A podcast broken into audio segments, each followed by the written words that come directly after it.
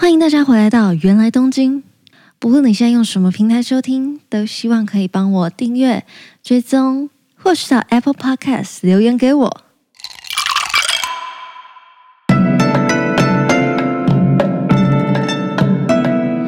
おかえりなさいませ。祝大家新年快乐，牛年行大运，扭转乾坤，超牛！ 太牛了吧！想不到更多祝贺词了，迟来的新年快乐！跟大家说，为什么原来东京前两周、两周还是三周啊都没有更新呢？因为原来东京去自主放新年假了，就是有这么任性的频道，过年说放假就放假，春节自动放了两集的时间。好啦，因为也开工了嘛。虽然最近还在开工倦怠期，不过还是逼自己赶快面对现实，然后来录农历牛年的第一集给大家。OK，首先想跟大家聊的是最近很红很红，然后我相信也很多 Podcaster 讨论过的一个 APP 叫做 Clubhouse，简称 CH 的一个软体。我印象中好像是在过年前那一周吧。那次好像是从星期一开始，我看到身边好多人都在发现动态，然后说什么哦，我拿到邀请码了，或是说啊，反正也没有人要给我邀请码等等的话，然后我就想说，这个软体到底是什么？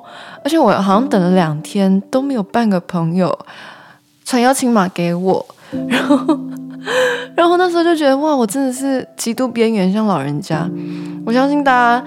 刚开始用的时候都有经历过一段这样的边缘期，然后后来我印象中好像是在星期三左右，过年前那一周的星期三左右，我拿到了邀请码，然后成功了进去 Clubhouse，开始一直到过年期间，可能维持了一周多吧，我都是几乎每天都黏着 Clubhouse，我可能吃饭的时候也把它开着听，睡前也一直这样听听听，我甚至有两天。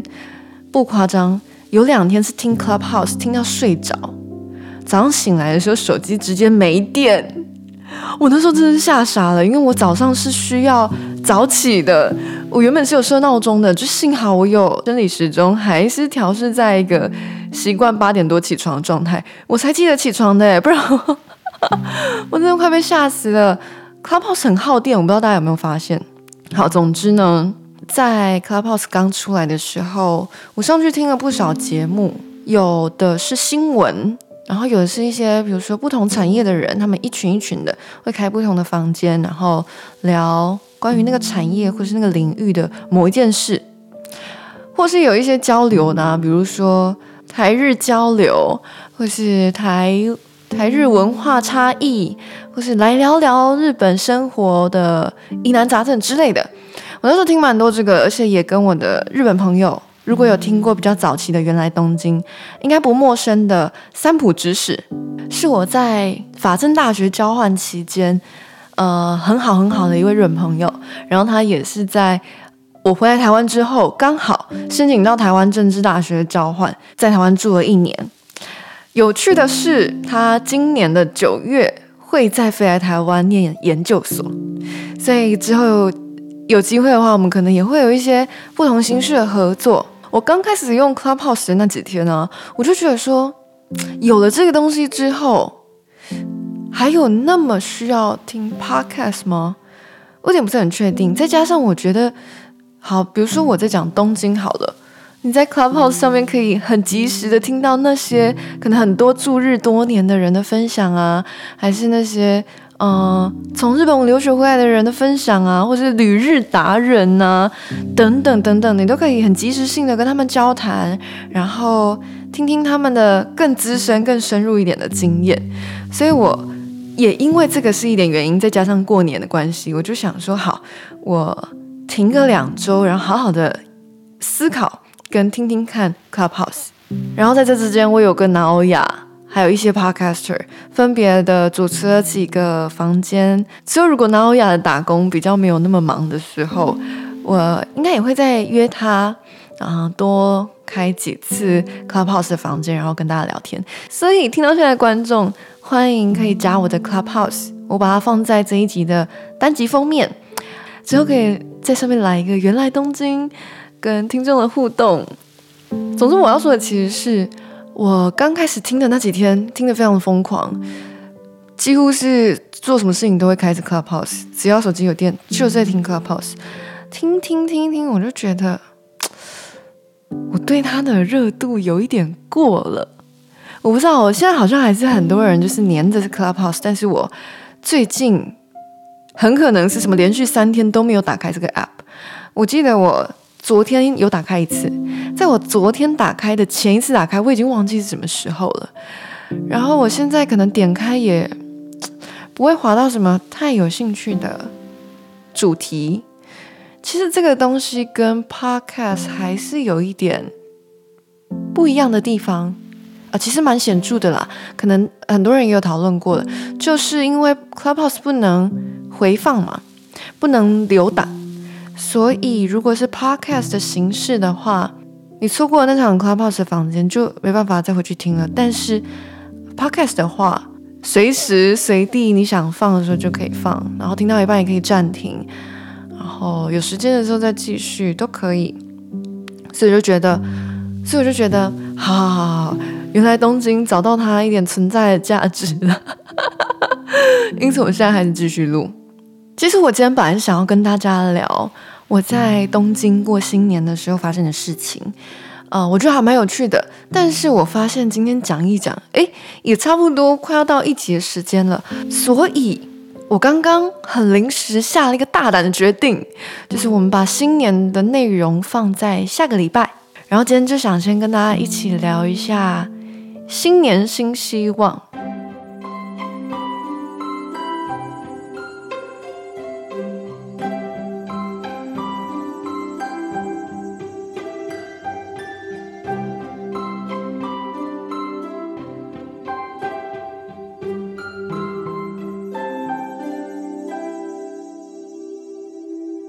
总是会觉得过了农历年才像是真的过年哎，我不知道为什么我对西洋历的十二月三十一跨到一月一号没有什么感情，我都是过农历新年的时候才有感觉，哎，新的一年，新的一个规划要开始了。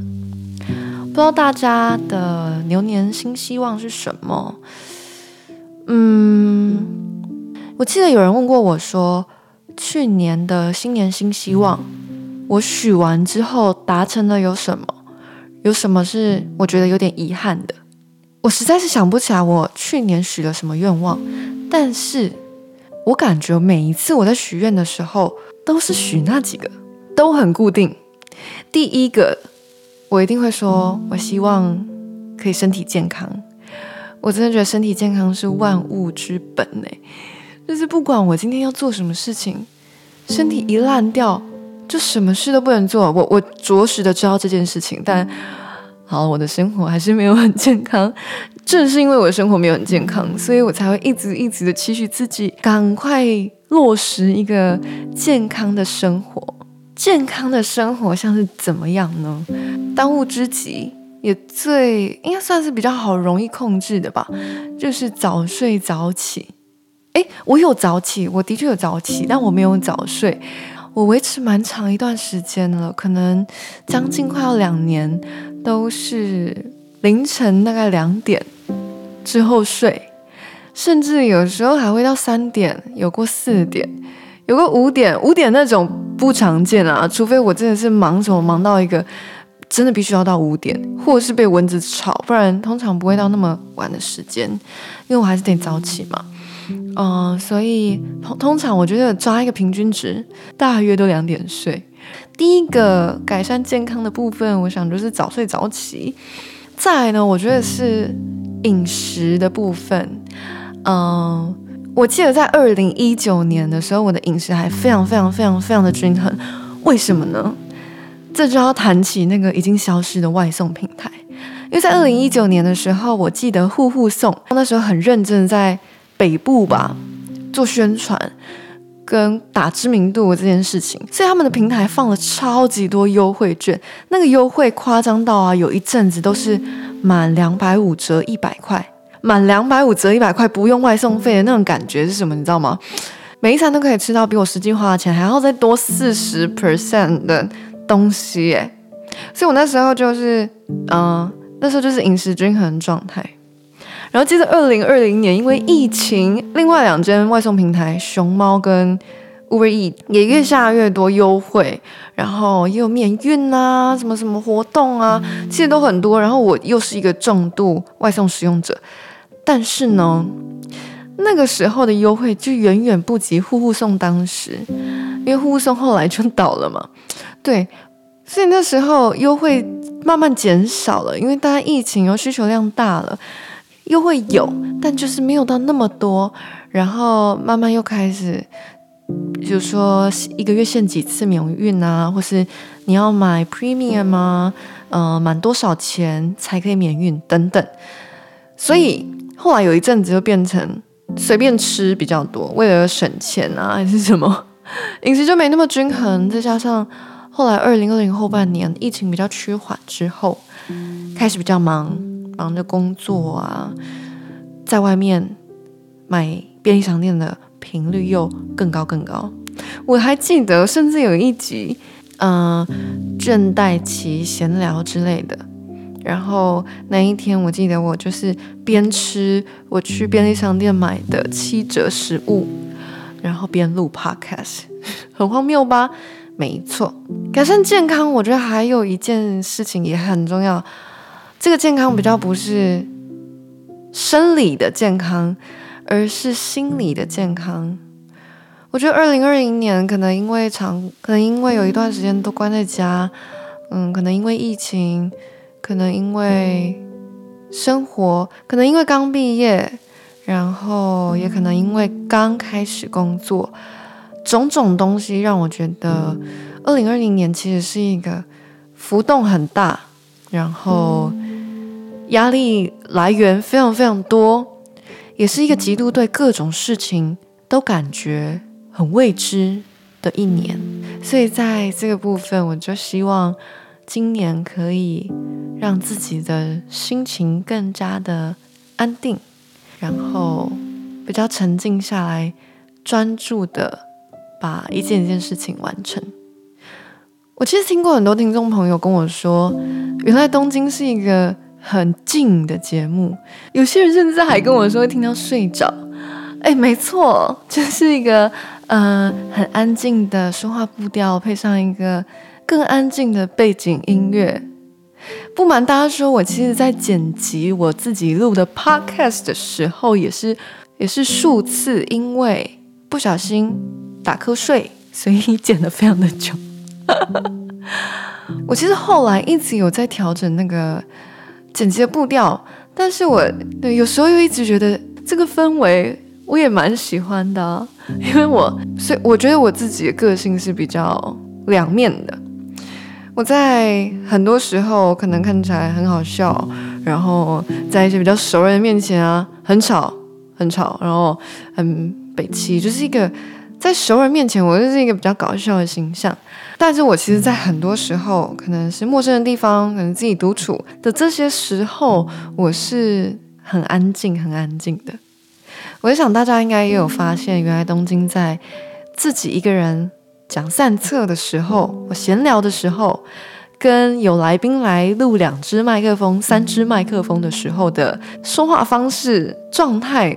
都非常不一样，我也是这样觉得，就会觉得，嗯，蛮荒唐的。所以我说这些其实是希望说，如果大家平常生活很快，你可能在一些像东京一样步调比较快，像台北一样这样步调比较快，或是生活上有一些压力，原来东京如果可以带给大家一些心灵上的安定、舒压的感觉，晚上听一听可以很安心跟放心的。舒眠睡觉的话，那我就觉得很开心哎，可能会被这个笑声吵醒啊。就是 好，move to 下一个新年新希望。第二个，我每年都会许的，一定是绝对绝对是，呃，希望我自己永远永远有求知的渴望。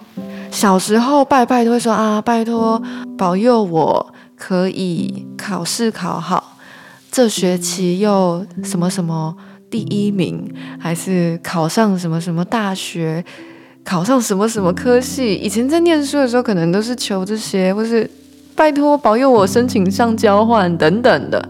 现在开始离开学校之后，我一样觉得天哪天哪天哪！离开学校之后的学习好自律哦，就是超级需要逼自己的，所以我每年都会借一些信仰的力量。然后 来让自己提醒说：“哎，你有许愿，然后菩萨有听到，那你自己也要努力哦，这样那个佛祖啊、上天啊才会助你一臂之力。”每年都很希望我可以不断的对学习这件事情是有热忱的，无论是学什么东西。第三个新年新希望，新年新希望应该没有限制，只能三个吧。对，那个是生日愿望。第三个新年新希望，嗯，我觉得算是目标吧。目标，新年新目标是，我想要再做一个新的 podcast。不知道大家有没有觉得，嗯，哈，嘿，没错，但这只是我现在一个很大胆的想法。嗯，我有预计在做一个。完完全全跟原来东京不仅是方向不一样，方式不一样，然后企划也完完全全不一样的一个一个频道。届时我也不是很确定会以什么方式跟大家见面，但是希望大家在之后也能支持袁轩我本人 的另一个 podcast 节目。嗯。新年新希望的第四项、第五项、第六项，或是目标的七八九，我觉得可以说的很多，但是挑了三个跟大家分享。如果你有什么奇特的新年新希望，欢迎可以跟我分享。最后，最后提醒大家，不是很确定我什么时候会在 Clubhouse 上面当主持人，但是呢，欢迎大家现在先。一边拿出你的手机，打开你的 Clubhouse。如果你是苹果用户的话，可以加一下我的 Clubhouse。嗯，之后希望也在那边跟大家可以见面。如果你有想要听什么主题，是希望我在 Clubhouse 上面跟大家聊的话，也也欢迎私信我的 Instagram，或是寄信到原来东京的信箱。今天就大概这样子。好嘞，今天就大概这样子。下一集会跟大家分享我在东京交换的时候的新年是怎么过的，我觉得还蛮特别有趣的，所以下周也希望大家准时回来收听《原来东京》，那我们下周见，拜拜。